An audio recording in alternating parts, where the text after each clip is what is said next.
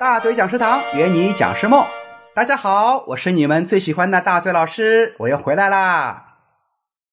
我们前几期呢讲了这么多讲师的职业路径，很多粉丝就问我了：当讲师到底难不难呢？答案是难，也不难。说它难呢，首先从讲师自身来说啊，很难。这第一难呢是坚持难，因为当职业讲师可没有人给你开工资。收入啊，主要是靠自己出去讲课赚过来的。如果你的课不受人待见，几个月没有课，那也是正常的。所以，首先是看你能不能熬过这个艰难期。就拿我来说吧，我在零四年就进入了培训行业。刚开始不是讲课啊，是帮台湾老师当助教，还给他卖课。在零五年的时候呢，台湾老师啊就回台湾发展了，我接了课呢，没人上。被逼无奈，只好自己拿起话筒走上讲台。但讲台啊，可不是那么好站的。那一年我才三十岁啊，又长了一副娃娃脸，很少人敢冒这个风险请我讲课。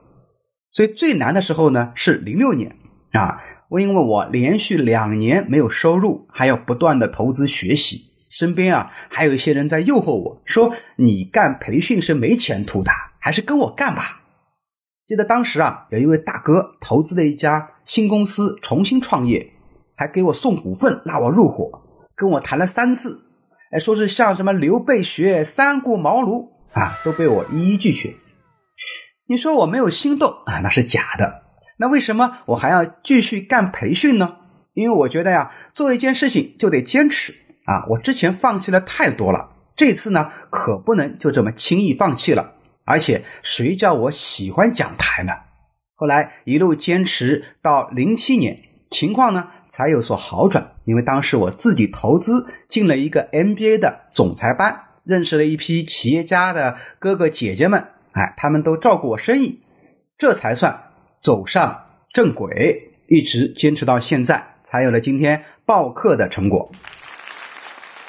第二难是学习难，其实呀。当讲师跟自己的学历高低关系并不大，但跟你是否善于学习、善于总结、善于经验萃取、善于把乱七八糟的东西整合起来串成一堂有趣的课啊，跟这些能力有关。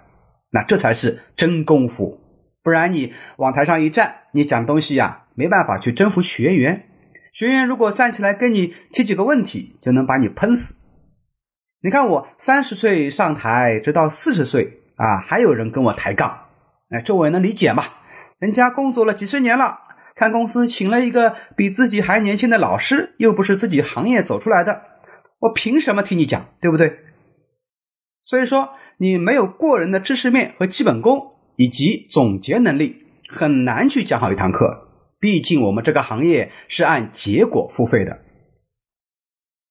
第三个难是控场难，没有上过讲台的人很难理解这个控场力。就是说，当你拿起话筒往台上一站，一看你呀就缺乏底气，也缺少气场，没人愿意好好听你讲课。那个手机啊比你好看的多，而有些人呢就是自信满满、威风凛凛，往台上一站呐，就给人感觉很有料，一下子就能把台下人给折服了。这才是本事啊！大嘴老师自己呢，也是经历了将近十年的磨练，才有了这样的控场力。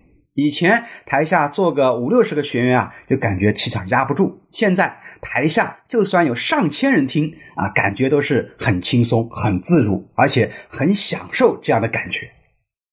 那么有这样的控场力呢，不经历个呃几百场的磨练是培养不出来的。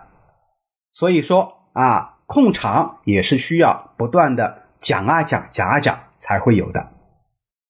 那你要问我说，大嘴老师，你讲了多少课呢？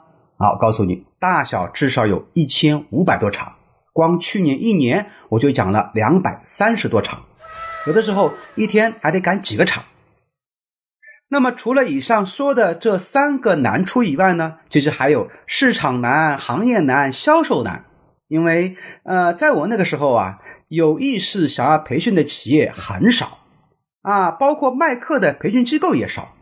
我想要讲课啊，都没人请我讲。那你听完这些，是不是觉得当讲师很难呢？哎，别担心啊，这只是过去，现在当讲师啊，已经没有这么难了。那为什么这么说呢？嘿，咱们下回接着说。